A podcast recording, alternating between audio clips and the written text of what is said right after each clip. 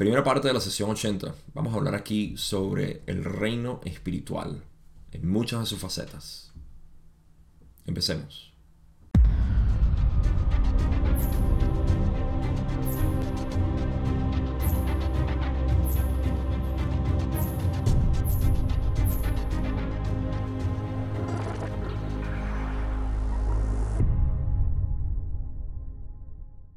Decir reino espiritual evoca muchísimas definiciones de lo que esto puede ser y de lo que atrae como tal.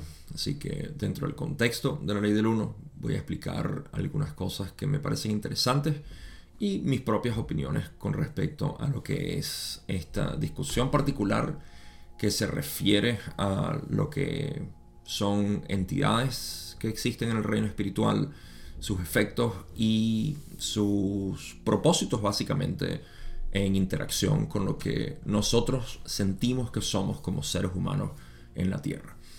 Eh, quizá una de las cosas más... Eh, el reto más grande siempre es poder crear un puente dentro de lo que nosotros como seres humanos hemos creado como imagen de lo que somos, lo que realmente somos y cómo somos proyectados en lo que son estos reinos espirituales.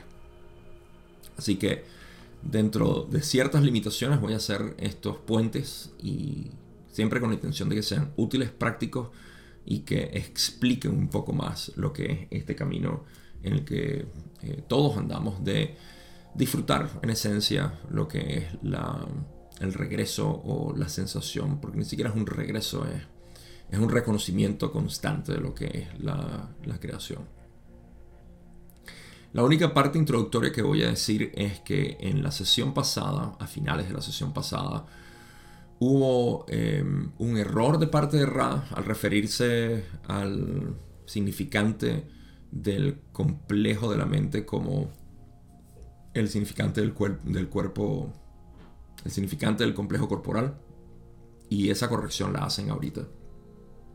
Así que sin mucho que decir porque esa es la parte de, esta primera que no es, una pregunta, si notan en el contacto de Ra o en el material de Ra también, se ve que em, Ra siempre como que anuncia su presencia y luego empiezan las preguntas y respuestas. Así que en el contacto de Ra tenemos enumerado todo por preguntas, número 1, 2, como ya saben. Y esta es enumerada 0 es la declaración de inicio de Ra. Así que vamos a pasar a esa parte y vamos a ver qué fue lo que aclaró Ra. En esta primera parte de su declaración, Ra dice, soy Ra, los saludamos en el amor y en la luz del Creador único infinito. Antes de iniciar este trabajo nos gustaría corregir un error que hemos encontrado en el material anterior. Ese arquetipo, el 5, que ustedes han llamado el sumo sacerdote, es el significante del complejo de la mente. Este instrumento expresa espasmos repentinos, hace la distorsión conocida como dolor. Estamos al tanto de sus intentos conscientes de ayudar al instrumento, pero no conocemos otra modalidad disponible para el grupo de apoyo que no sea la provisión de terapia de agua sobre la porción espinal erecta del complejo del cuerpo físico que hemos mencionado anteriormente. Las distorsiones del cuerpo de este instrumento nunca descartan, digamos, tales espasmos durante estos periodos de mayor distorsión del complejo corporal. Nuestro contacto puede volverse confuso momentáneamente. Por lo tanto, solicitamos que se cuestione cualquier información que parezca distorsionada, ya que deseamos que este contacto permanezca sin distorsiones como lo permitan las limitaciones del lenguaje, la mentalidad y la sensibilidad. Nos comunicamos ahora. Eh, así que, bueno, al principio tenemos la corrección de que el arquetipo 5, siendo el significante de la mente, es el sumo sacerdote, como había mencionado, y el, eh, no el significante del cuerpo, lo cual generó una pequeña confusión, no muy grande, pero que guió una pregunta que fue, fue interesante cómo lo respondieron después. Ah, luego hablaron de, por supuesto, lo que son las distorsiones del cuerpo de Carla que siguen, obviamente, eh, causando estos tipos de, fallos en comunicación. Y esto lo he mencionado varias veces. esto se debe a la condición física de Carla, ya lo hemos hablado bastante. y bueno, ellos expresan que quieren que esta información sea lo más pura posible y por ende que estén pendientes de cualquier tipo de error como ese. Así que eso es en esencia lo que quisieron decir. No tengo mucho que mencionar porque lo demás es con respecto al complejo corporal de Carla, el cual vamos a hablar ahorita. Cuando Don pregunta en la primera pregunta, Gracias. ¿Me podrías dar el estado del instrumento, por favor? le dice, este instrumento está experimentando leves fluctuaciones del complejo de energía física que están provocando cambios repentinos de un déficit de energía física a una energía física leve. Esto se debe a muchas, lo que se puede llamar oraciones y afirmaciones ofrecidas por y al instrumento, compensadas con continuos saludos, siempre que sea factible por parte de la entidad de quinta densidad de la que son conscientes. Por lo demás, el instrumento se encuentra en el estado anteriormente indicado. ¿Ok? Así que aquí empieza lo que es la discusión sobre lo que es la naturaleza de esta entidad de quinta densidad que ha estado eh, interviniendo bastante con el contacto. Y expresan un par de cosas sobre Carla. Lo primero es que hay una fluctuación entre sus niveles de energía física debido a, primero, lo que es em, el, desgaste. Bueno, sí, mencionan primero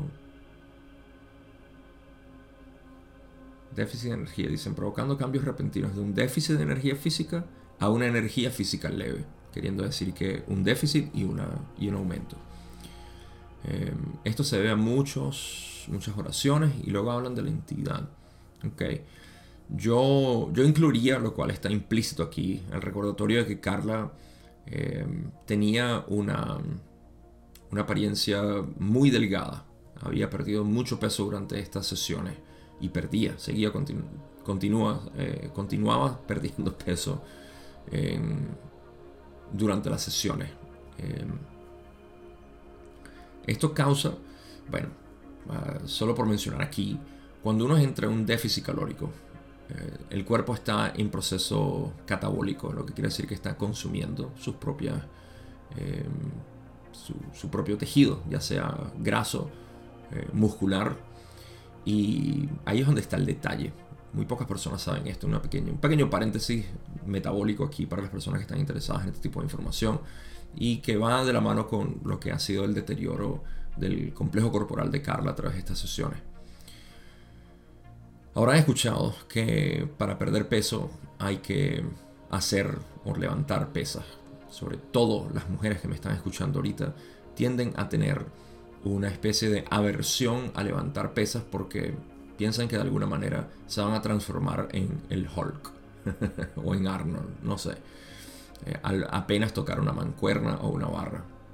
Muchos de ustedes saben que esto es falso. Lo saben por experiencia propia porque saben lo difícil que es sacar músculo. No, la razón por la cual cualquier persona que quiera perder peso quiere utilizar pesas es porque eso es lo único que mantiene la musculatura. En pocas palabras, si tú entras en un déficit calórico y simplemente te entregas hacia el proceso catabólico del cuerpo en déficit calórico, vas a perder más músculo de lo que pierdes grasa. Eso no es totalmente cierto, pero eh, relativamente hablando, la cantidad de músculo que tú quieres perder siempre es mínima, porque el músculo es funcional, está activo y te provee de mucha utilidad, mientras que el tejido adiposo, la grasa, no es muy útil más allá de una reserva calórica. Por ende, para maximizar la quema calórica en grasa y minimizar el catabolismo muscular, quieres hacer pesas, como decimos, hacer pesas, levantar peso. Eh, para ser más apropiado, crear tensión muscular. Eh, esta tensión muscular es lo que va a causar que puedas mantener esa, esa musculatura. Entonces, Carla no tenía eh, estos ejercicios rígidos de tensión muscular, por ende perdía mucho músculo. ¿Por qué menciono esto? Porque no solamente se pierde músculo, sino también partes de tendones y otras em, otros tejidos que no son útiles para el cuerpo, cuando obviamente no tienes la musculatura. Eh, el cuerpo se adapta. Eh, esto ni siquiera es algo positivo o negativo, como lo podemos ver dentro de la ley del 1, simplemente es una adaptación del cuerpo.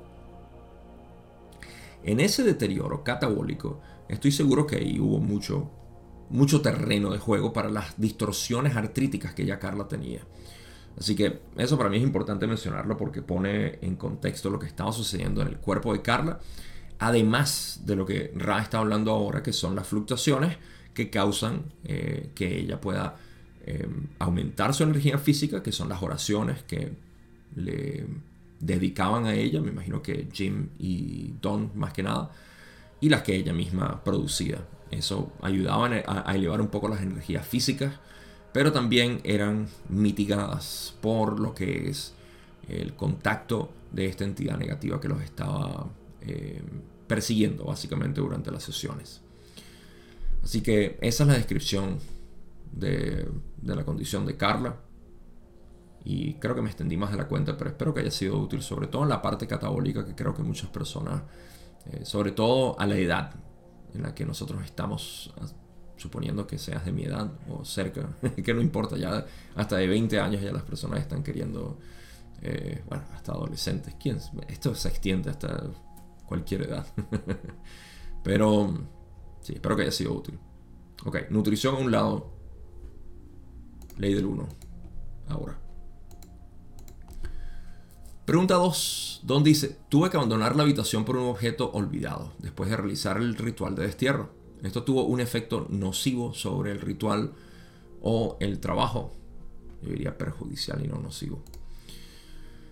Ra dice, si esta hubiese sido la única sesión de trabajo, el lapso habría sido crítico. Hay suficiente energía residual de carácter protector en este lugar de trabajo que este lapso, aunque poco recomendable, no representa una amenaza para la protección que ofrece el ritual del que hablaste. Eh, un par de puntos que puedo enfatizar aquí. ¿Qué fue lo que pasó? Eh, hicieron el ritual de destierro y luego Don tuvo, se le olvidó algo fuera de la habitación, lo fue a agarrar, regresó. Entonces se está preguntando si eso hizo alguna especie de efecto perjudicial en cuanto al, contacto como tal. Y Raleigh dice que si esta hubiese sido la única sesión de trabajo, o sea, si fuera la primera sesión o lo único que fueran a hacer, entonces sí hubiese sido crítico, por alguna razón que desconozco. Eh, pero puedo especular. Y Ra explica que hay suficiente energía residual de carácter protector en el lugar de trabajo, eh, que ese lapso, esa ausencia de don, aunque es poco recomendable, no hace ningún tipo de, mella, básicamente, a la burbuja protectora que ofrece el ritual del destierro. mis dos puntos interesantes aquí son los siguientes. Eh, lo primero es que mm, creo que lo vamos a expandir un poco más durante las próximas preguntas. Lo primero para mí es que aquellas personas que intentan o desean hacer este tipo de trabajo um, tienen que conocer el carácter de la, del trabajo que están haciendo para tomar las protecciones adecuadas. Esto es algo completamente individual y es lo que yo llamo simplemente responsabilidad del individuo hacia el trabajo que va a hacer. Así que eso es importante mantenerlo en cuenta. Y Noten que Ra dice que si hubiese sido la única sesión de trabajo, entonces ese tipo de descuidos o de distracción hubiese sido crítico. Pero como ya ellos llevan haciendo esto por años a este punto, más de un año, em, y bueno, un año con Ra y años haciendo canalizaciones, no, no, no tuvo casi un impacto. Mientras que en en una sesión única si hubiese impactado de alguna manera. Ahora, lo otro es que por haber hecho esto, hay, y esto lo he hablado con, cuando estaba hablando de los rituales, de cómo uno genera una especie de ambiente donde está, donde te sientes cómodo. Y eso es lo que yo creo que Ra se refiere al, a la energía residual de carácter protector. Que, se mantiene, porque has purificado el lugar, el lugar siempre mantiene eh, esa tonalidad, por así decirlo. ¿no? Mm, pero más allá de eso, esos son los dos puntos ¿no? que, hay que hay que tener en consideración que uno purifica el lugar a través del tiempo. Por eso es que cuando entramos a una habitación de alguien podemos sentir la energía de ese lugar e incluso la llevamos con nosotros. Vemos como hay gente que siente tu energía y dice, hey, me encanta eh, tu energía y cuando no les encanta no te dicen nada. Em, pero sí, eso, eso es algo que se siente y tiene su, su, impacto en el lugar donde tú estás. Eso es lo que llamamos sentir la energía. Ok, vamos a continuar. Don dice, la pregunta 3. Nuestro visitante de quinta densidad ha sido menos capaz de afectar el instrumento durante nuestros trabajos más recientes. Raleigh dice, responderemos en dos partes. En primer lugar, durante los trabajos en sí, la entidad ha sido contenida en gran medida. En segundo lugar, en la circunstancia experiencial general de tu experiencia de espacio-tiempo, esta entidad de quinta densidad es capaz de saludar a esta entidad con la misma eficacia sobre el complejo del cuerpo físico como siempre, desde el comienzo del contacto con su grupo. Esto se debe a las diversas distorsiones físicas complejas del instrumento. Así que empecemos eh, por la pregunta de Don, en que si esta entidad había sido capaz de influir, afectar al instrumento, a Carla. Y Ral le responde en dos partes. Lo primero es que eh, durante las sesiones la entidad ha sido contenida, la entidad ha sido limitada en sus esfuerzos y ha hecho poco, eh, poco efecto. Eso debido a todo el trabajo que han hecho hasta ahora. Y sobre todo la pureza y la armonía con la que Ra siempre los felicitaba y les decía, continúen, continúen con esa misma armonía que tienen entre los tres. Lo cual fue lo que terminó básicamente el contacto, la pérdida de esa armonía. En segundo lugar, para no leerlo todo otra vez porque es una sopa de letras, em, tan sencillo como lo que estamos hablando sobre la capacidad o el cuerpo de Carla, estaba muy susceptible a este tipo de, de influencia y la entidad sigue estando, eh, digamos que, capaz de poder alterar estas partes físicas de Carla. Y eso es lo que causaba, por ejemplo, en la sesión pasada, donde cometieron el error, esos espasmos musculares que causaron el error. Em, eso es en esencia lo que dice la segunda parte. Y esto, como dice Ra, se debe a las diversas distorsiones físicas complejas del instrumento, lo cual ya hablé con respecto a la artritis y toda la condición física de Carla. Así que esas son las dos maneras en que eh, podía afectar la entidad, pero ha sido, contenida eh, en una medida y en la otra ha sido capaz siempre de distorsionar básicamente las afecciones de Carlas corporales. Ra finaliza diciendo, sin embargo, el instrumento se ha vuelto espiritual y mentalmente más capaz para saludar a esta entidad con amor, reduciendo así el elemento de miedo, que es un elemento que la entidad cuenta como una gran arma en el intento de provocar el cese en cualquier grado del contacto con Ra. Muy importante esta parte, eh, donde mencionan que primero Carla se ha vuelto espiritual y mentalmente más capaz para saludar a esta entidad con amor. Quiero hacer una pequeña eh, explicación aquí. La palabra saludar, creo que ya lo he hecho antes, pero vale la pena mencionarlo otra vez. Saludo fue una, una palabra que agregaron Jim, Carla y Don para este tipo de fenómeno en el que una entidad negativa hace contacto con la intención de, obviamente, polarizarse negativamente con otra entidad. ¿Ok? Para ganar polaridad negativa. Vamos a llamarlo simplemente fenómeno negativo. Ellos dijeron saludo porque ataque sonaba como víctima, totalmente. Alguien me está atacando, alguien me está eh, hiriendo, me está afectando, me está haciendo daño. Entonces, tomamos la responsabilidad de nuestras propias acciones y se la atribuimos a esas entidades negativas que existen de alguna manera allá afuera. la misma palabra o frase lo dice. No existe nada allá afuera. Pero si creemos en esa ilusión de allá afuera, entonces vamos a entrar obviamente en el contexto de la, la ilusión de separación. Hay algo allá afuera que me está haciendo daño a mí que estoy aquí. Hay una diferencia entre allá y aquí. De modo que ellos utilizaron la palabra saludo, greeting en inglés, que significa... Yo tuve una discusión con, eh, con Gary para, la traducción de esta palabra, en la cual eh, debatimos ¿no? ¿Qué, ¿Qué, palabra utilizar. Le expliqué en español qué significa la palabra encuentro.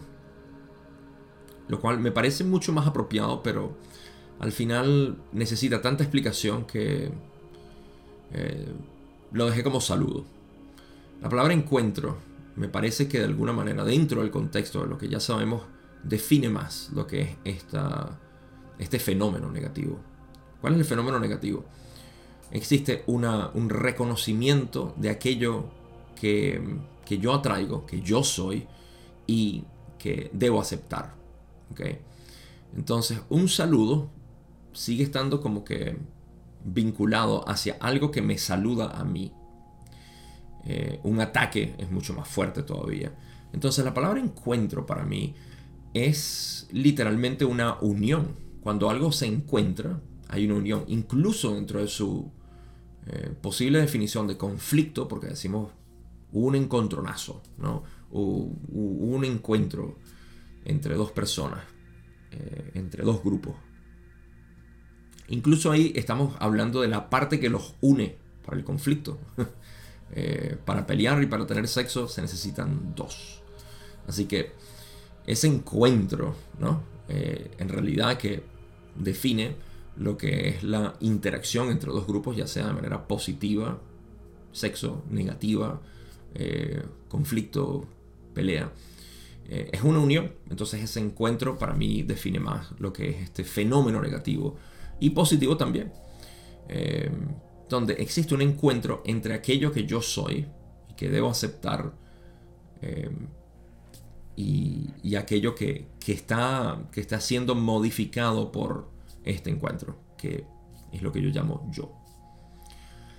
Así que de todas maneras lo vamos a seguir viendo como saludo, saludo psíquico, y dentro de las traducciones está como saludo.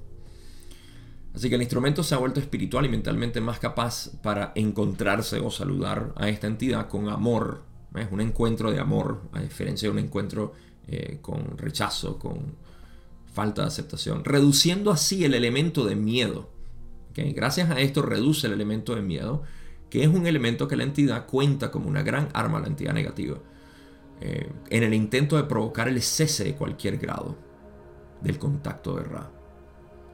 Lo cual es algo que, bueno, esto se va a llevar a las próximas preguntas. El cese del contacto de Ra. De cualquier manera, que es la intención de la entidad negativa. Pero reducir ese elemento de miedo es lo que buscamos.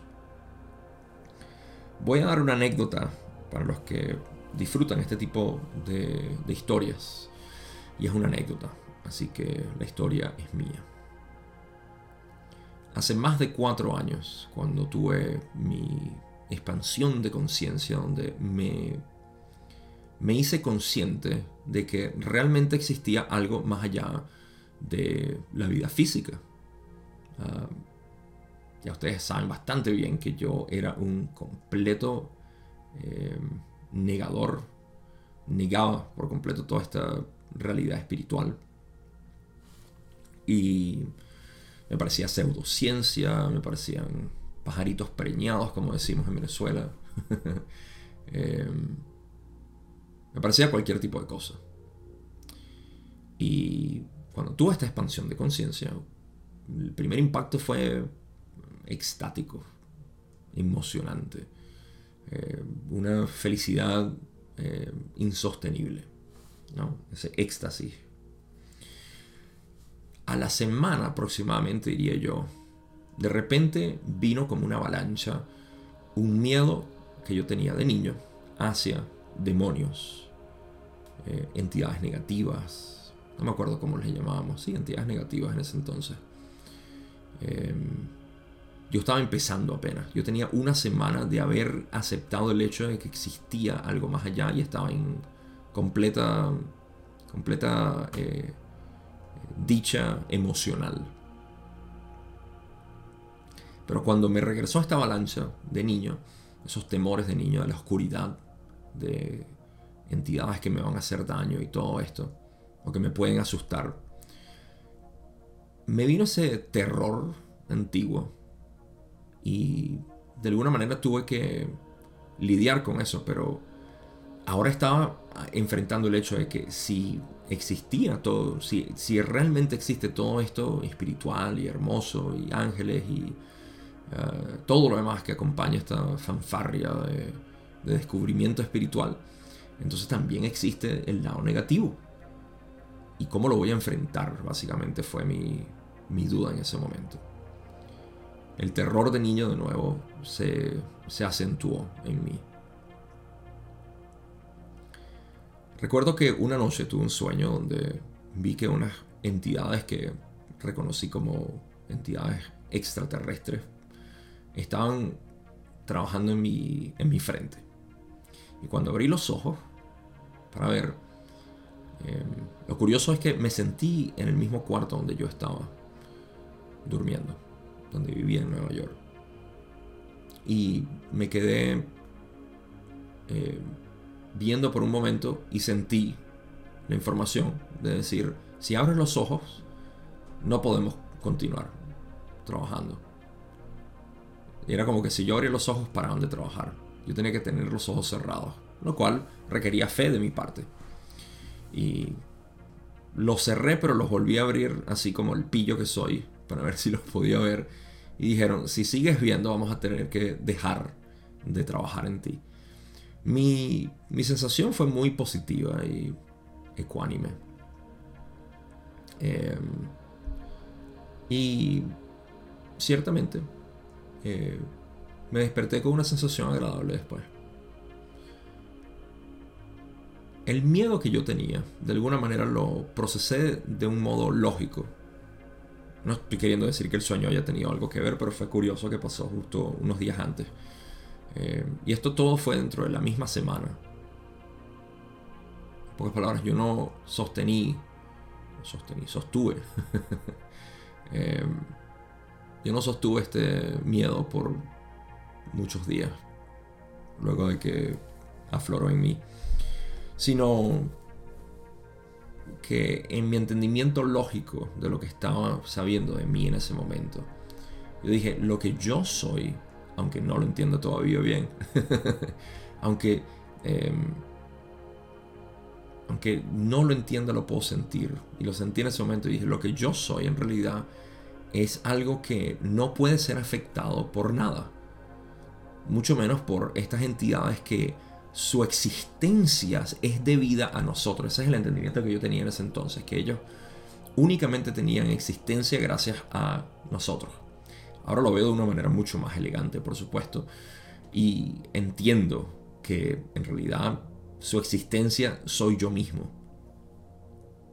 Pero ese, ese, ese pequeño descubrimiento para mí fue suficiente como para ver cómo mi miedo ya, ya no estaba. Em, y lo puse a prueba varias veces. Eh, pude sentir ese terror viejo, porque es que las cosas no desaparecen así de la nada. En algunos casos puede que sí. Pero a veces necesitas catalizador que, te siga poniendo a prueba y lo puedes seguir viendo. Mi punto es que eliminar esos miedos es lo que eventualmente te va a sacar de esos ataques constantes que tú puedes estar sintiendo Porque le estás dando validez a esa existencia, le estás dando poder. ¿Ok? Entonces, eliminar esos miedos es lo que, lo que produce una, em, un ecosistema dentro de lo que son estas entidades negativas y tú. Aceptar tu oscuridad. Suena bastante apropiado ahorita. Y eso, dentro del contexto metafísico que Ra dice, es precisamente lo que hace que las entidades negativas cesen en sus intentos de querer despolarizarte y polarizarse a ellos. Así que veas como lo veas, esta interacción es simplemente de aceptación y una de alejarse de los miedos. Por eso es que una de las cosas que yo eh, apasionadamente he estado haciendo en mi canal es denunciar esos miedos constantes que son promulgados a través de los medios sociales dentro de los círculos espirituales con sus distintas y diferentes eh, facetas de cómo se expresan ciertas definiciones, eh, ciertas prácticas o qué hacer y qué no hacer. Precisamente porque esos miedos los veo reflejados en las personas que llegan a mí y puedo ver el efecto que tienen. Y si algo puedo hacer para mitigar esos miedos, con gusto lo hago. Pero lo que con gusto también hago es pasar a la siguiente pregunta. Don dice, en la pregunta 4, ¿cuál es la razón por la que la entidad puede actuar a través de las distorsiones físicas que ya están presentes en lugar de ser incapaz de actuar sobre una entidad que no ha tenido distorsiones físicas en absoluto? Buena pregunta. Ra dice, la clave de esta consulta es en el término distorsión. Cualquier distorsión, ya sea de naturaleza compleja, física, mental o espiritual, puede ser acentuada por la sugerencia de alguien capaz de trabajar mágicamente, es decir, provocar cambios en la conciencia. Esto eh, crea un excelente terreno de, de inicio para el resto de lo que vamos a hablar aquí.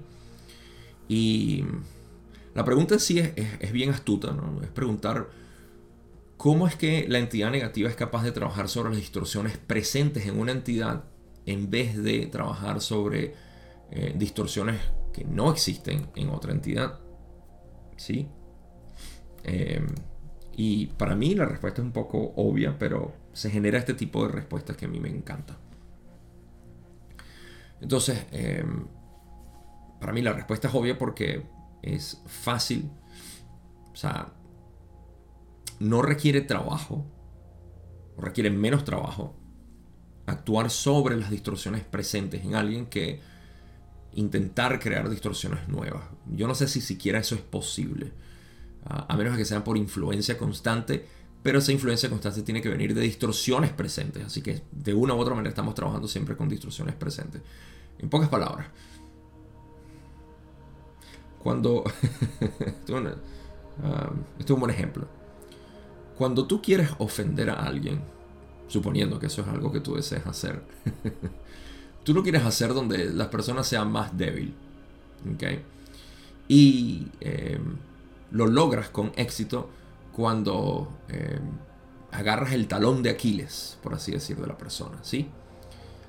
Esto mismo funciona porque de qué manera, o sea, yo ¿Cómo, te voy a ofender a ti si nada de lo que yo diga te hace, te hace nada?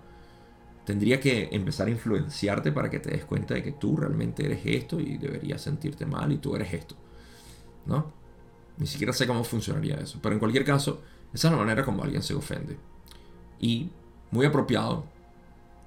Importante ver cuando, eh, de las dos maneras, cuando ves que alguien se ofende, es porque es susceptible en eso.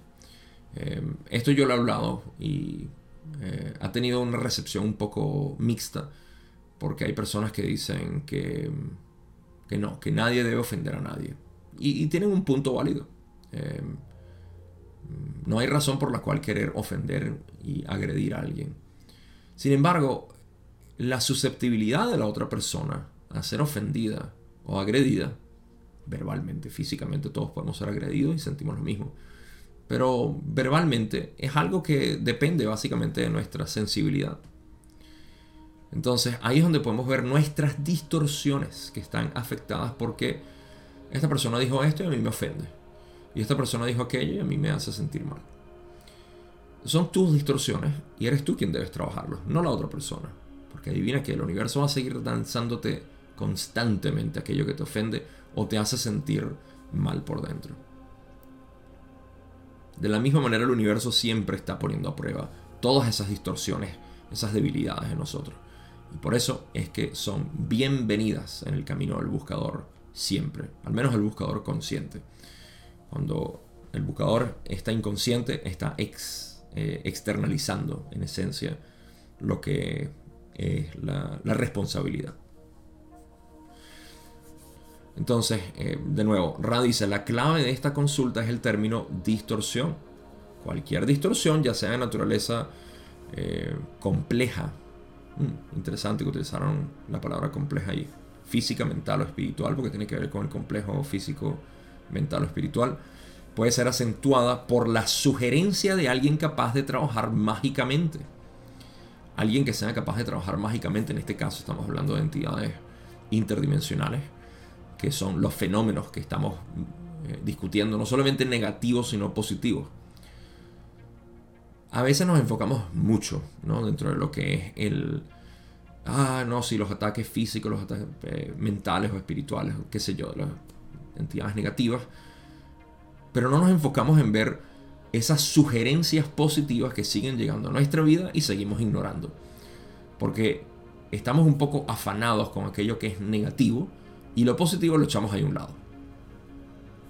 Si tuviésemos el mismo grado de interés que tenemos en este, lo que yo llamo pornografía de miedo espiritual, si tuviésemos lo mismo en la dirección positiva, es más o menos lo mismo que estamos viendo, por ejemplo, si si la gente tuviese mayor interés en, digamos, contextos espirituales y de, sanación, de, querer verse, eh, de querer sentirse mejor, de buscar más paz y todo esto, que en lo que buscan en las noticias amarillistas, eh, es lo mismo, ¿no? Porque existe un amarillismo siempre presente dentro de toda la información y, hay que verlo por lo que es, hay que verlo por lo que significa, sobre todo por las distorsiones que está estimulando en nosotros. Pudiera hablar por todo un video con respecto a este amarillismo que existe y que es parte de lo que es la prueba del buscador, pero el punto es ese. Eh, es que tenemos que estar conscientes también de aquellas sugerencias mágicas positivas. Y eso es lo que son, lo que es magia provocar cambios en la conciencia a voluntad. Por eso es que se polarizan negativamente las entidades y bueno, voy a hablar de eso ahorita que Don nos va a preguntar. La otra parte de la pregunta, o de la respuesta, mejor dicho, uy, me salté completamente. Ahí está. Ra dice, esta entidad tiene muchas distorsiones físicas, Carla. Cada uno en el grupo tiene varias distorsiones mentales. Su naturaleza varía. Cuanto menos equilibrada sea la distorsión por el autoconocimiento, más hábilmente la entidad puede acentuar tal distorsión para mitigar el buen funcionamiento y la armonía del grupo. Esto es increíblemente iluminador por varios puntos que dice aquí, sobre todo en el último párrafo. Sé que es un, no sé si es un párrafo, porque yo uno las dos cosas, pero al final de este párrafo que leímos, Primero, Ra dice que, ah, hablando de las entidades que están presentes, Carla, Don y Jim, Carla tiene eh, distorsiones físicas, pero los tres tienen distorsiones varias, distorsiones mentales. Y la naturaleza de esas distorsiones varía. Ok, punto y aparte. Lo que me interesa es hablar de esto cuando dice, lo cual parece un trabalenguas, ¿no? Cuanto menos equilibrada sea la, la déjame leerlo otra vez. Cuanto menos equilibrada sea la distorsión por el autoconocimiento, más hábilmente la entidad puede acentuar tal distorsión para mitigar el buen funcionamiento y la armonía del grupo. Refiriéndose a la entidad negativa, queriendo eh, desarmonizar al grupo. Lo que encuentro fascinante es cuando dicen, vamos a, a invertir lo que dijeron y decir, cuanto más equilibrada sea la distorsión a través del autoconocimiento, entonces mayor protección o insensibilidad vas a tener hacia lo que son estas sugerencias del fenómeno negativo.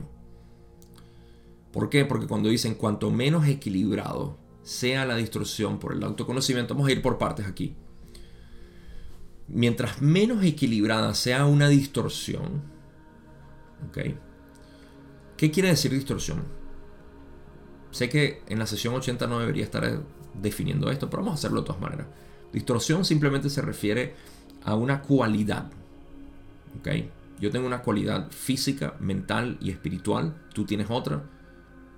En realidad tenemos varias, pero vamos a ponerlo de esa manera. Así que mientras esta cualidad específica espiritual mía continúe en desequilibrio, más fácil es para que este fenómeno negativo, entidad negativa, diablo, demonio, como lo quieras llamar, demiurgo, pueda influenciar tu distorsión, de manera que se desequilibre más y tú te sientas más perdido. Eso es lo que realmente quiere decir aquí. Ahora, la otra palabra que me parece fantástica, que en inglés dijeron self-knowledge, lo cual quiere decir conocimiento propio, autoconocimiento, conocimiento de sí mismo. Algo que yo eh, me la paso hablando por si no lo sabías. Cuanto menos equilibrado entonces sea esa distorsión por el autoconocimiento, en pocas palabras, mientras menos me conozca yo, más hábilmente la entidad puede acentuar tal distorsión para mitigar el buen funcionamiento y la armonía del grupo. En nuestro caso es el funcionamiento de nuestro propio ser. Es eh, un punto muy importante, a mí me parece, que considerar, porque ¿qué es lo que sucede? en la búsqueda de la perfección, en la búsqueda de yo sentirme eh, equilibrado, en paz, en armonía, yo busco modos y medios por los cuales yo sentirme así. Si esta distorsión continúa siendo moldeada por, eh, por distintas influencias, sigue siendo presa de nuestra propia susceptibilidad. Por eso es que mientras mayor sea el equilibrio de nuestras distorsiones, ya sean físicas, mentales o espirituales, aquí es donde está la aceptación total del ser. Así, tal cual como eres. Yo lo he dicho una y otra vez y la gente normalmente se rasca la cabeza al escucharlo. Pero tú eres perfecto tal como estás. ¿Por qué buscas mejorar? No, cabo, porque es que tal y tal razón. Ok tal y tal razón es lo que te está desmejorando. En pocas palabras, tu misma intención de querer mejorar es lo que te está desmejorando. Ah, no, pero ¿y qué pasa con la evolución y los cambios y todo eso? Eso se está dando automáticamente y de hecho se acelera cuando menos tú buscas mejorar porque el motivo de mejorar es que estás incompleto. Entonces, cuando tú te das cuenta de eso y dices, bueno, pero es que, ok, no, no es que tengo que mejorar, es que simplemente tengo que disfrutar aquello que ya soy más y para eso no tengo que hacer ningún esfuerzo. En ese momento, la, mayoría de los cambios se aceleran en ti. Y tú, a través del tiempo que te das cuenta, dices, oye, sí he cambiado, pero no he hecho ningún esfuerzo. Simplemente he estado en armonía con mi ser. A eso es a lo que yo me refiero ese equilibrio constante de estar en el aquí y ahora es lo que hace que este proceso espiritual que nosotros estamos llamando se acelere. Puedes encontrar lo contrario. Las personas que son en, mi nicho particular son las personas que llegan a mí para poder eh, solventar esta, ah, este dilema. El contrario lo podemos ver ahí en las personas que continúan constantemente buscando maneras de equilibrar su ser y esa es su fuente de frustración, que no saben que ya son equilibrados, no lo pueden ver. Es donde yo agarro y digo, ok, Gabo te va a mostrar un espejo. Y eso es lo que yo hago. Si, si acaso yo puedo decir que soy algo, no soy un mentor, no soy un maestro, eh, se pueden utilizar esos términos. En realidad soy un espejo. y un espejo que intenta ser lo más cristalino porque lo único que te guío es con tu propia experiencia, no a través de conceptos. Conceptos te lanzo aquí en la ley del uno. Para que te atiborres de información y luego vengas a mí y me digas, Gabo, Estoy confundido. un buen modelo de negocio en realidad. Nunca lo había pensado. Te confundo lo suficiente para que vengas a mí a aclararlo. Ah, no fue intencional. Todo ocurre por, por gracia de Dios. Pero no, honestamente, se refiere a eso. Se refiere a, a poder mostrarte a través de tu propia experiencia. La razón por la cual yo he recurrido a este método y no a otros es porque este método te entrega toda la responsabilidad a ti. Yo simplemente estoy aquí para guiarte, para que tú mismo puedas verlo. Entonces, el entregar toda la responsabilidad a ti, eh, primero me quita toda la responsabilidad a mí. estoy gracioso ahí. Eh, no, en, un sentido realista, el que tú tengas control, por utilizar una palabra un poco indeseada dentro de lo que es el contexto de la ley del uno, pero el hecho de que tú tengas dominio, tengas em, eh, visión de todo lo que está sucediendo dentro de ti, te hace que realmente entiendas. Porque no tienes que depender de, maestro, maestro, ¿qué quiere decir esto? Ya tú lo sabes porque lo viste en ti. Eso para mí es un proceso mucho más acelerado de entender tu propio ser. Y eso es lo que me interesa hacer y seguir haciendo y haciendo y haciendo hasta que el complejo corporal, químico, físico de este complejo mente, cuerpo, espíritu cese. Pero lo que hay que cesar también es esta parte. Primera parte de la sesión 80, así que vamos a avanzar. Don tiene una pregunta bastante extensa y dice, como Ra bien sabe, la información que acumulamos aquí resultará esclarecedora para un porcentaje muy pequeño de quienes habitan este planeta en la actualidad simplemente porque hay muy, muy pocas personas que puedan comprenderla. Sin embargo, parece que nuestro visitante quinta densidad está, digamos, totalmente en contra de esta comunicación. ¿Puedes decirme por qué esto es tan importante para él, ya que tiene un efecto tan limitado, supongo, sobre la cosecha de este planeta? Dado que me parece que aquellos que entenderán esta información muy posiblemente ya estarán dentro de los límites de la aptitud para la cosecha es una muy buena pregunta. Eh, si se dan cuenta, Don está es preguntando eh, por qué, si esta información que nosotros estamos transmitiendo va a ayudar a muy pocas personas y además esas pocas personas ya están eh, muy posiblemente dentro de los límites para ser cosechados. Así que, ¿para qué, ¿para qué preocuparse en molestar esta, esta comunicación, este contacto? Bueno, la respuesta de Ra te sorprenderá. O quizá no. Ra dice, la pureza no termina con la cosecha de tercera densidad. La fidelidad de Ra hacia el intento de eliminar las distorsiones es total. Esto constituye una aceptación de responsabilidad por el servicio a otros que es de relativa pureza. El instrumento a través del cual hablamos y su grupo de apoyo tienen una fidelidad similar y, sin tener en cuenta ningún inconveniente consigo mismo, el deseo de servir a otros ok. Una pequeña em, pausa aquí antes de seguir leyendo lo que dice em, Ra. Y tiene que ver, vamos a, a volver a algunas definiciones anteriores. ¿Qué es la cosecha de tercera densidad? La cosecha de tercera densidad, según el material de Ra, se refiere a un 51% o más de servicio a otros. ¿Cómo se consigue este servicio a otros? Es un tema de debate. Mi especulación es que al tú em, conocer más tu ser, no, tienes por qué, no tienes por qué llegar a todo el descubrimiento místico en sí. Eso, eso es otro rollo.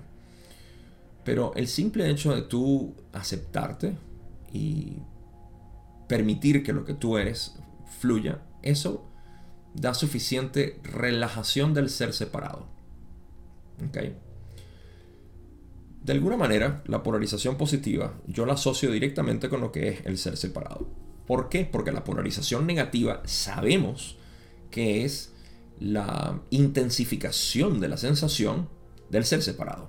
En pocas palabras, para yo polarizarme negativamente lo suficiente y ascender a cuarta densidad de conciencia, en pocas palabras, llevar mi ego a cuarta densidad, debo tener una certidumbre muy, pero muy fuerte dentro de lo que es mi ser separado. Punto. Eso no tiene mucha discusión. Por contraste, entonces, nuestro relajamiento, el ser separado, porque el ser separado existe por naturaleza en el ser, eso es lo que llamamos ego, en el ser, digo por naturaleza en el ser humano. Eh, ¿Por qué? Porque la, el filtro mental o el filtro cerebral, pudiera decir, que nos hace percibir la realidad, esta es la configuración de tercera densidad del cuerpo humano, permite que uno se vea como un elemento separado de la realidad, de la naturaleza. Entonces, inicialmente nuestra reacción es supervivencia, eh, cuidarme a mí mismo. Y eso encima de los demás, por encima de los demás. Quiero preservar mi vida por encima de los demás. Ok. Entonces, el ser separado es algo que está ahí, disponible, para ser exacerbado por el negativo o para ser discernido por el positivo discernido por el positivo, ya sabemos que el negativo simplemente lo lleva a su máxima expresión, discernido por el positivo quiere decir que cualquier tipo de proyección mental, eh, física y espiritual de separación, cualquiera, cualquier elemento sutil del ser separado que se filtre, ah, ahí está. Eso es lo que tengo que ver para liberarlo porque mi intención es liberar cualquier tipo de separación o sensación de separación que yo tenga. ¿Ok? Incluyendo la física, debo decir. Eh, es algo que se puede liberar. Y algo que hablaré pronto en un video que fue una sensación increíble que tuve. y que eso ya te hace. Te valida lo que ya, lo que ya sabes. Mentalmente.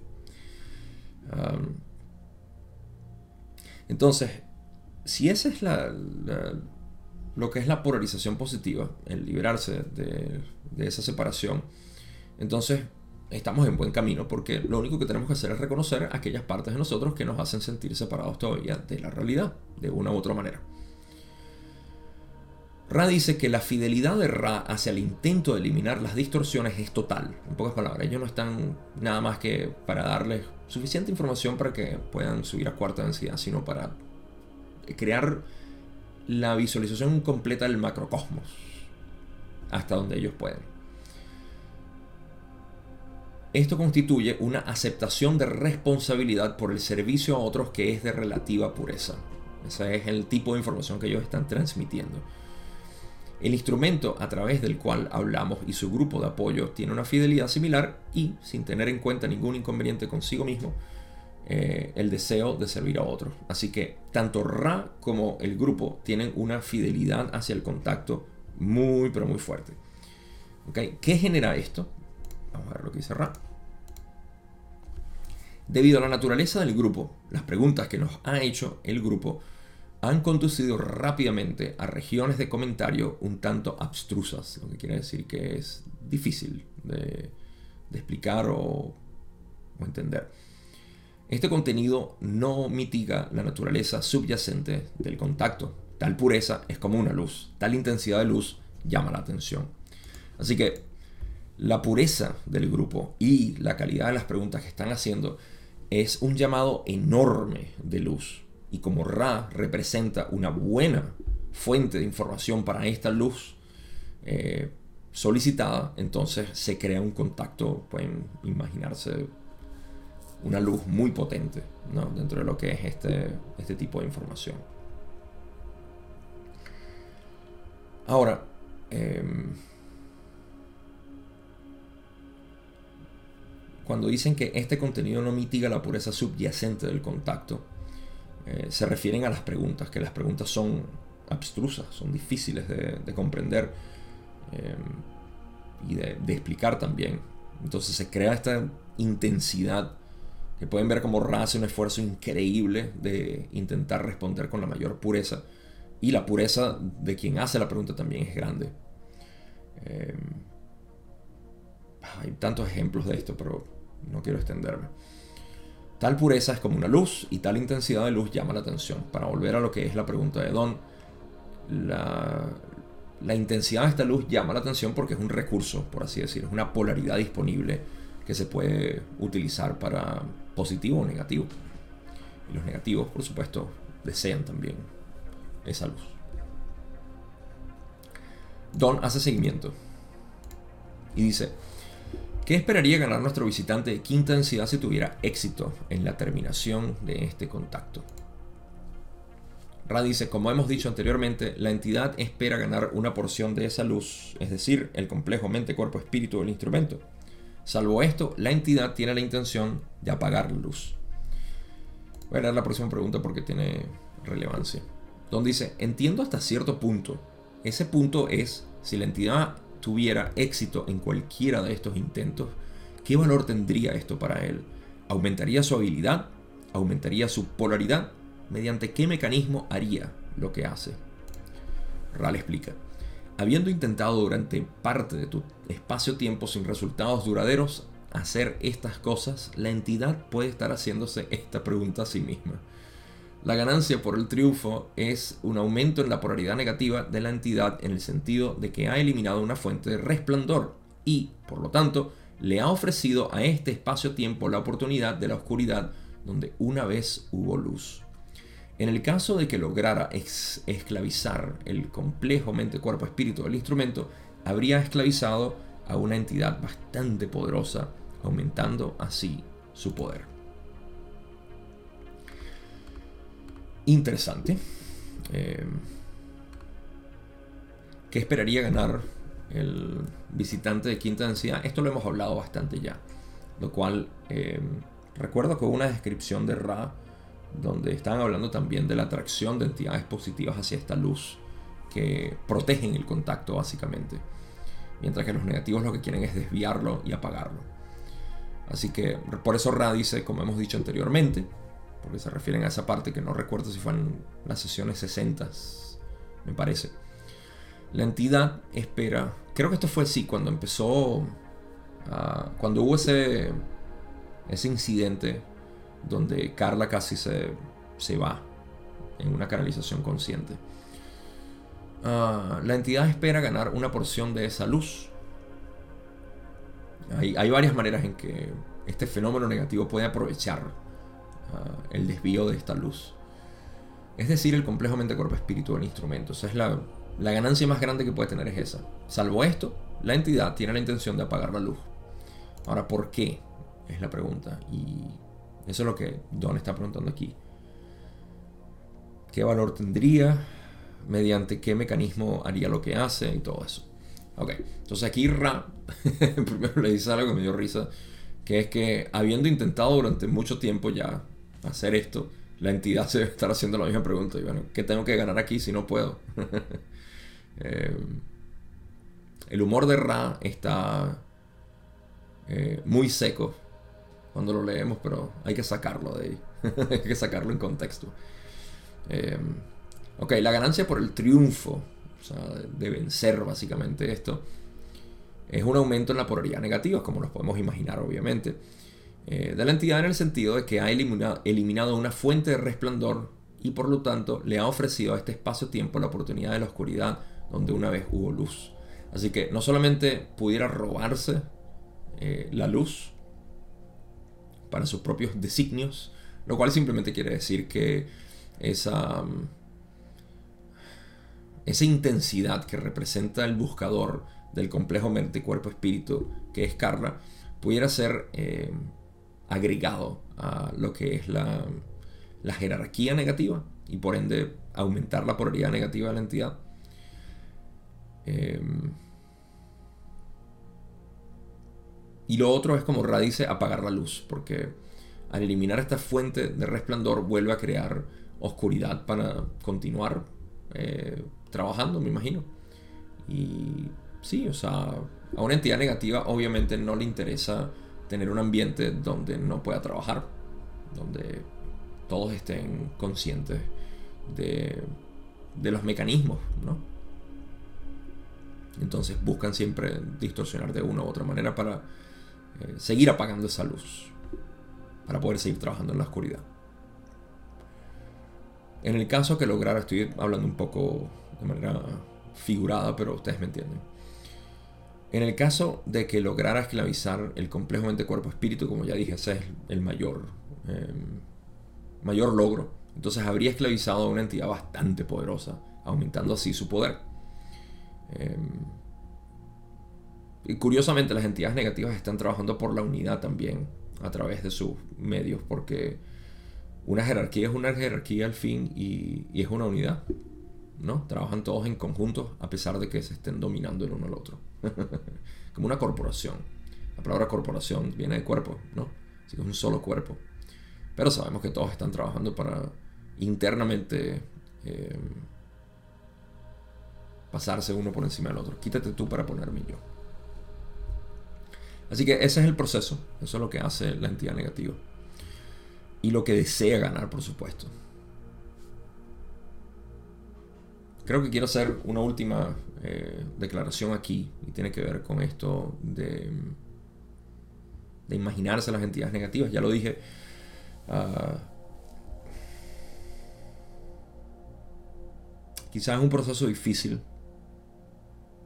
para como estamos acostumbrados a ver nuestro cuerpo, a ver nuestra alma, a, a tener esa especie de recelo de que no, una entidad negativa me puede robar mi luz, eh, me puede robar mi alma, todo esto. ¿Quién es el yo que está en temor? Pregúntense, pregúntense siempre eso. Esa, esa es una pregunta infalible. ¿Quién es el yo que puede perder su energía? ¿Quién es el yo que puede perder eh, su alma? ¿Quién es el yo que puede desviarse en polaridad?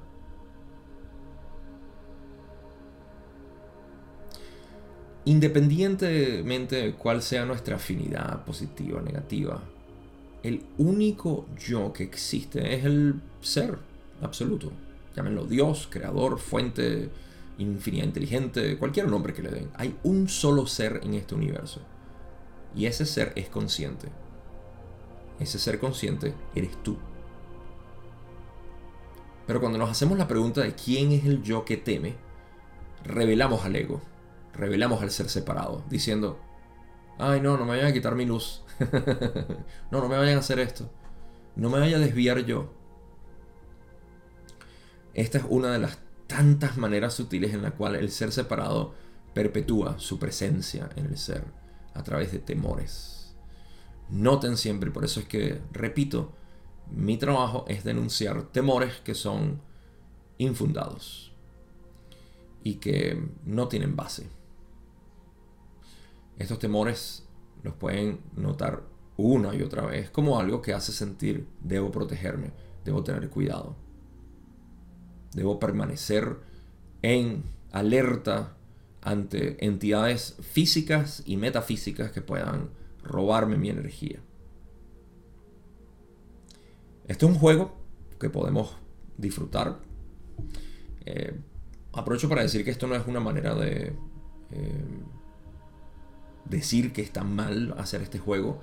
La mayoría de, de los buscadores espirituales están en ese juego. Debe ser entretenido. si no, no lo estuviesen haciendo. Yo simplemente hablo desde el punto de vista de lo que es coherente y lo que no es. Digamos que soy un portavoz de la coherencia. Y eso es todo lo que a mí me, me, provoca. Ahora, que la coherencia sea positiva o negativa, eso se lo dejo al juicio de cada quien. Simplemente coherencia para mí significa armonía. Incoherencia siempre ha sido eh, esta inarmonía que se manifiesta de tantas maneras. Así que en pro de la coherencia, mi punto es, ¿quién es el yo que teme perder, desviarse, intoxicarse, o cualquier otra palabra negativa que podamos utilizar. Y ahí vemos el ser separado. Finalicemos. Pregunta 8, donde dice, lamento mi falta de penetración de estos mecanismos y me disculpo por algunas preguntas bastante estúpidas. Que, pobrecito Don, vale, siempre decía eso. Okay.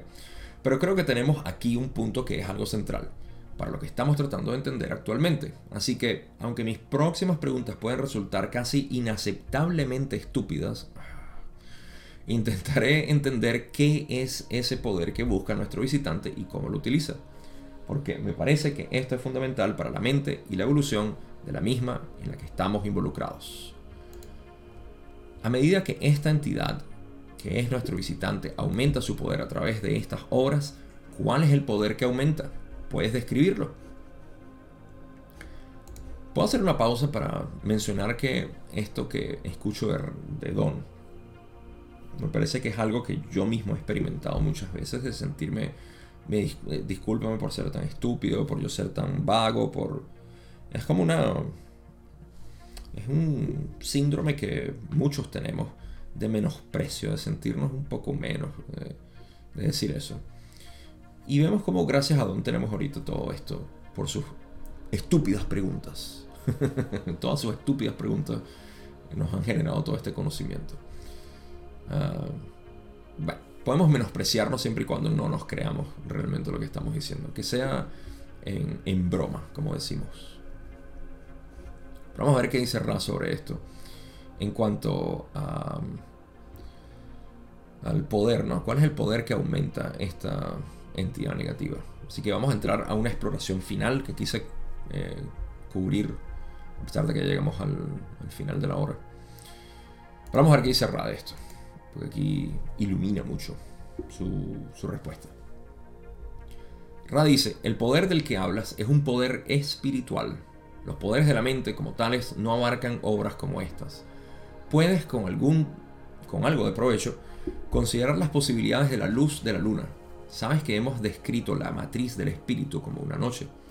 La luz de la luna entonces ofrece una imagen verdadera vista en la sombra o una quimera y una falsedad. El poder de la falsedad es tan profundo como el poder de discernir la verdad de la sombra. La sombra de las cosas ocultas es una profundidad infinita en la que se almacena el poder del Creador único infinito. Poesía pura, pero al mismo tiempo muy nutritiva para nosotros entender a qué se refiere todo este proceso de, de empoderarse y qué hacer con ese poder. Primero que nada, Ra encabeza esto con decir que el poder del que hablas es un poder espiritual. Vamos a definir el espíritu como un canal por el cual se hace contacto con la infinidad inteligente. En pocas palabras, por el cual hacemos comunión con el Creador. Este canal está abierto tanto a positivos como negativos. Así que la experiencia del Creador está disponible para todos. Nunca olvidemos eso. Nunca pensemos, bueno, pero es que si el Creador realmente eh, quiere que nosotros nos reunamos con Él, ¿por qué crea las entidades negativas? Es el mismo Creador jugando todos los papeles. ¿Ok? Eso es algo que ya a esta altura de la ley del 1 deberíamos todos haber cimentado. Y si no, te sale repaso. a esta altura ya deberíamos saber que eh, Dios no juega papel positivo ni negativo. De hecho, juega ambos. Pero estoy diciendo en ese punto de infinidad inteligente eh, no potenciada. Está disponible para todos. Ok, entonces el poder del que hablas es espiritual contacto con la infinidad inteligente, derivar ese poder. Los poderes de la mente como tales no abarcan obras como estas. ¿Ok? ¿Por qué? Porque primero estamos hablando de una entidad de quinta densidad, eso es algo que tengo que mencionar, y en mi entendimiento, el cual es limitado, eh, advierto, los trabajos de quinta densidad ya son maestría de la mente. ¿sí? Eh, entonces, esa maestría de la mente se pone en práctica como una, un uso de polarizar mayormente eh, otras entidades para ellos poder progresar. En el positivo se ayudan a las positivas, en el negativo se ayudan a lo negativo. Y de esa manera se progresa o se aumenta su polaridad. Em, así que por eso es que no tiene que ver la parte mental aquí sino espiritual. Lo que se busca es trabajo espiritual. Eso es lo que yo entiendo. Ra continúa y dice, puedes con algo de provecho considerar las posibilidades de la luz de la luna. La luna, si mal no recuerdo, mi tarot es la experiencia del espíritu, o al menos está presente ahí, ¿no? Y es curioso que en las primeras cinco cartas del ciclo espiritual, se utilice la luz, o bueno, la oscuridad eh, primigenia. pero esa es la matriz, básicamente, para la luz. la luz no puede existir sin oscuridad, así que la matriz es oscuridad. Eh, para eso tenemos... Pero es curioso que esté el rayo, la estrella, la luna y el significante del espíritu. ¿Qué es el significante? ¿Cuál es la fuente de toda luz? es el significante, el logos. Así que es curioso. Sin embargo, aquí estamos hablando de el trabajo bajo la luz de la luna. Y Ra lo describe. Hemos descrito la matriz del espíritu como una noche. Ese es el tejido, básicamente, de donde la luz se proyecta. De hecho, pudiéramos ver que la matriz del espíritu es la infinidad inteligente cubierta. He hecho esta. Tengo varias explicaciones. He hecho un video donde hice una explicación completa, una visualización completa de lo que esto significa. La infinidad inteligente como pura luz, eh, opacándose voluntariamente para poder explorarse. ¿Okay? La razón por la cual esto tiene sentido es porque si la infinidad inteligente simplemente es, no puede explorarse, porque ve todo. ¿Okay? Es como si tú empiezas a ver este lapicero. Desde tu punto de vista puedes ver un lapicero si lo ves desde dos puntos de vista, desde dos, empiezas a ver algo distinto. Y si lo ves de todos los puntos de vista posibles en una esfera, no ves absolutamente nada. ¿Okay? Esa es la realidad de la infinidad inteligente. Por ende, debe oscurecerse. Esa es la matriz del espíritu. De modo que ahora se manifiesta como un pequeño rayo de luz y dice, voy a explorar lo que es esta oscuridad. Sé que soy yo. Pero quiero explorarla porque no la veo.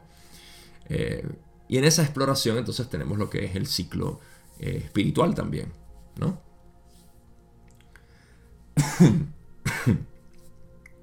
Perdón. Eh, en esa exploración se va viendo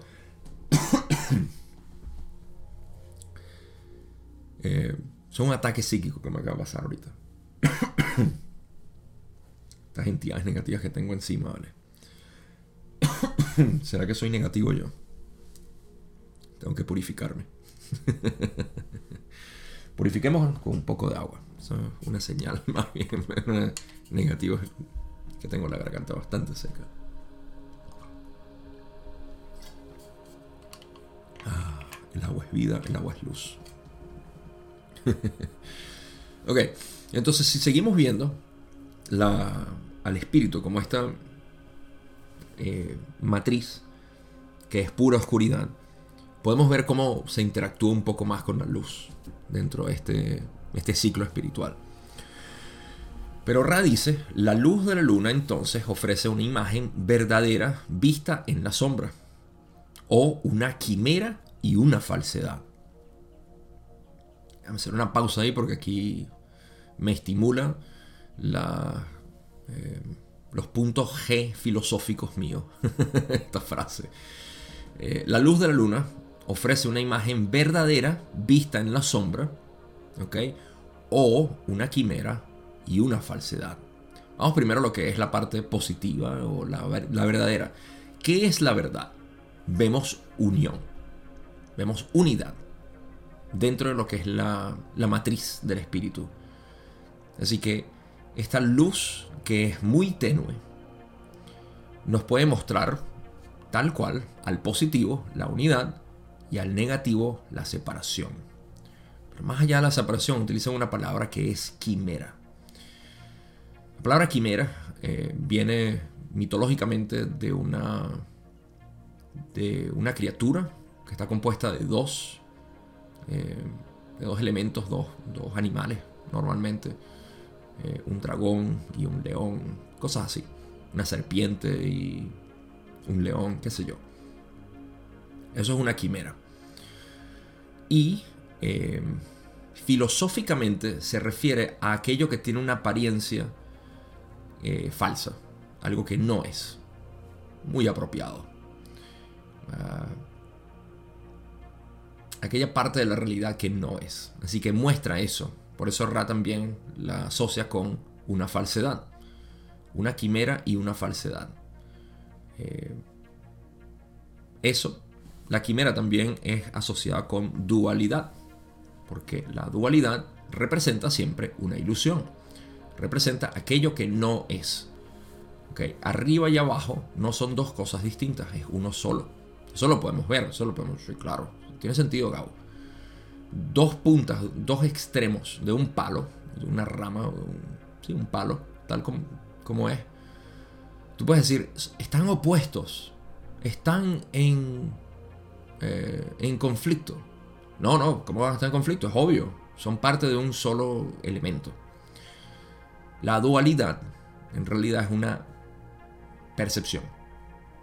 El palo es el palo. Pero los extremos que nosotros vemos los asociamos como queramos verlo. De modo que el, la matriz del espíritu representa eso. Una oscuridad que presenta o nos muestra la posibilidad de ver la unidad en todo. Una vez más, eliminar percepciones de separación duales o meternos en la dualidad. Y en esa dualidad expresar nuestra, nuestro ser. Y eso está bien. Eso... simplemente que yo estoy abogando aquí por el camino positivo de simplemente despejar las sombras. ¿no? Ra dice que el poder de la falsedad es tan profundo como el poder de discernir la verdad de la sombra. Así que el poder de la falsedad es igualmente eh, intenso en, el lado negativo como lo es en el lado positivo. La sombra de las cosas ocultas es una profundidad infinita en la que se almacena el poder del creador único infinito. Si se imaginan la oscuridad, ¿no? Que dicen la sombra de las cosas ocultas. O sea, obviamente lo, aquello que oculta la infinidad esa misma matriz que está ocultando todo el potencial infinito, eh, tiene una, obviamente, una profundidad infinita donde está almacenado todo el poder del creador único infinito. ¿Cómo lo puedo acoplar a esta visualización?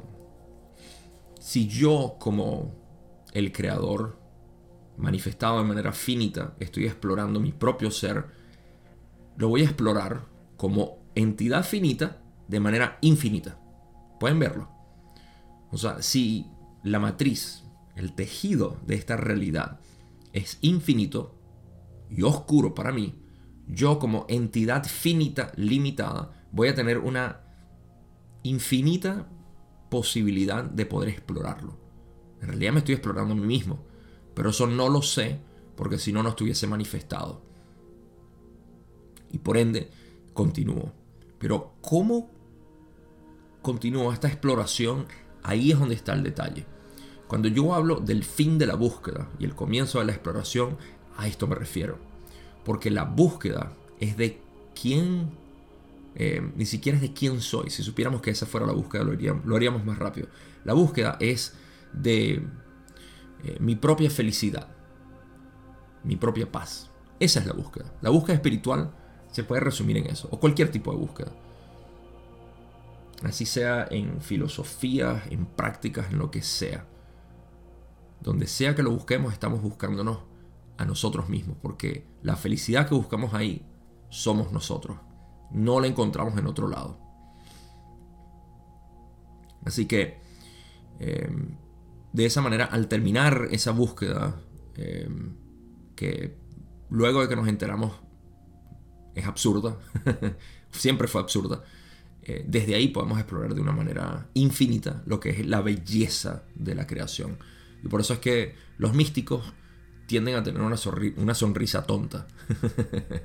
Pero esa sonrisa tonta es la misma sonrisa tonta de un niño o de cualquier persona que sabe simplemente que no hay problemas. los problemas son creados y bueno, hay que lidiar con ellos cuando se presentan en la forma de alguien que viene a decirte tengo un problema. Pero vamos a finalizar esto con lo demás que dice Raki. El adepto entonces está trabajando con el poder de las cosas ocultas iluminadas por lo que puede ser falso o verdadero. Acoger la falsedad, conocerla, buscarla y usarla da un poder que es muy grande. Esta es la naturaleza del poder de tu visitante y también puede arrojar algo de luz sobre el poder de quien busca servir a otros, porque los pasos en falso en la noche son, oh, tan fáciles. Me encanta.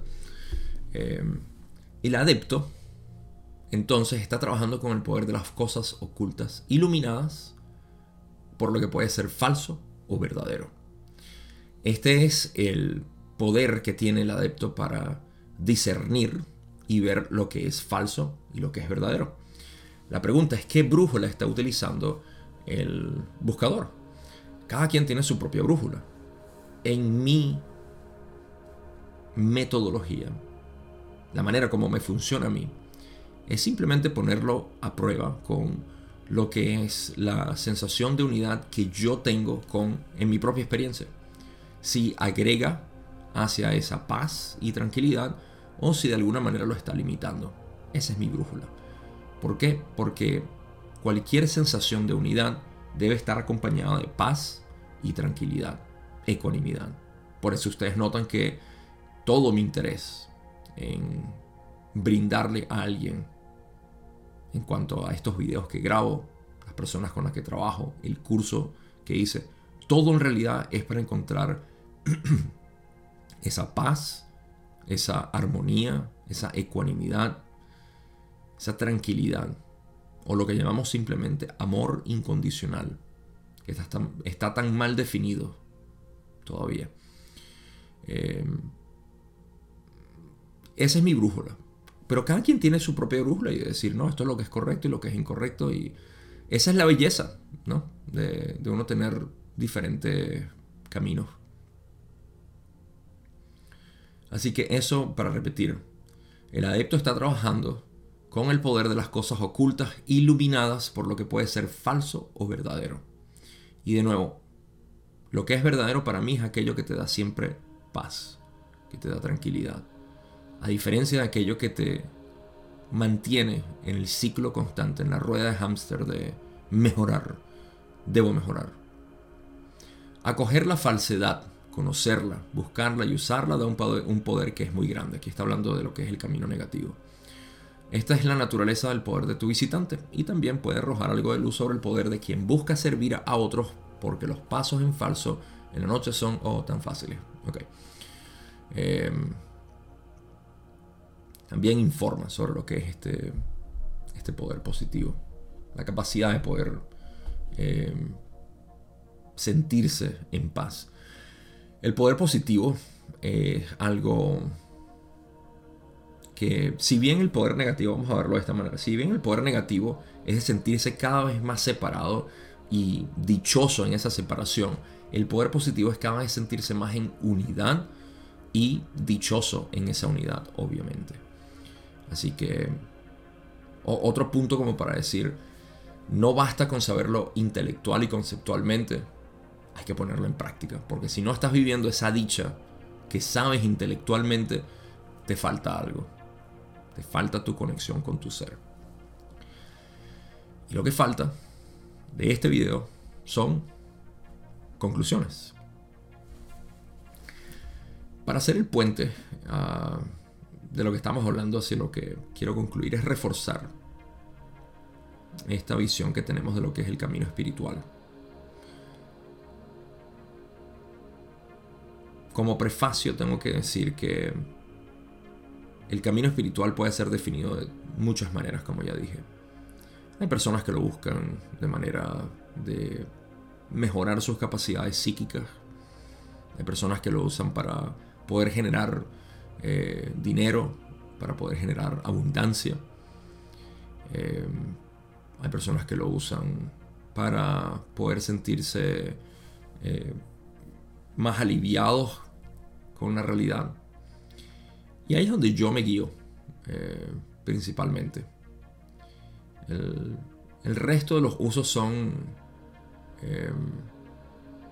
digamos, colaterales.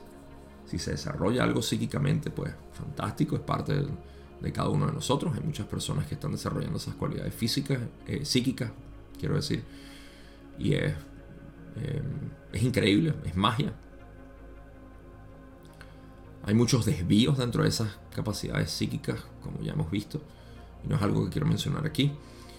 Eh, del mismo modo como existe la capacidad de crear abundancia, y hay desvíos en eso, que hay una muy mala interpretación de lo que es generar dinero, sobre todo la asociación de que si eres espiritual no deberías estar ganar dinero, ganando dinero. Uh, ese es un estigma tan viejo y tan... Eh, ¿Cuál es la palabra? Eh, no es inadecuado. Es... Es una palabra que no me acuerdo. En cualquier caso, em, todo es colateral para mí en la búsqueda de lo que es tu tranquilidad. Si estás tranquilo, no buscas nada. Simplemente disfrutas. Si estás intranquilo, buscas, porque lo que buscas es tu tranquilidad. Así que esa es mi brújula para yo ver. Eh, ¿Cómo te sientes? ¿Estás en armonía? Perfecto. Sigue así. ¿No estás en armonía? Cuéntame qué te pasa. así de simple. Y a través de lo que yo vivo, me gusta guiar a las personas para que vean que esa vida inarmónica es una historia que nos estamos contando, no es una realidad. Así que de ahí yo puedo discernir lo que es este poder espiritual. Es simplemente cómo yo mantener esa armonía en mí. Cómo sostenerla incluso ante las vicisitudes más grandes. Lo cual no quiere decir que vas a estar siempre como si fueras una estatua eh, tus reacciones emocionales son y siempre serán lo que sean, pero no estás consumido por ellas. Tus pensamientos no te eh, destruyen constantemente esta paz que simplemente eres. Vivir desde este punto del ser te abre en esencia hacia todo. Y cualquier cosa con la que estés interesada o interesado en esto se amplifica como tal. Esa es mi visión de lo que es el camino espiritual, de lo que es el reino espiritual, todo lo que representa y incluso con sus entidades negativas que lo que están haciendo es purificándote o prestándote la, posibilidad de purificar eso que eres, que no has aceptado, que tienes ah, algún tipo de problema todavía en, en permitir ser. Pero con eso llego al final de lo que es esta primera parte. Posiblemente termine esta sesión en la próxima parte. Vamos a ver. Me extendí bastante hoy. La verdad que se fue bastante rápido. Y quería llegar a la pregunta 10, donde se habla de la matriz del espíritu con más detalle. Pero esa será para la próxima parte. Gracias, como siempre, por estar ahí. Espero que hayan sacado algo de provecho. Que se hayan entretenido sobre todo. Y sin más nada que decir, nos vemos en la segunda parte de la sesión 80.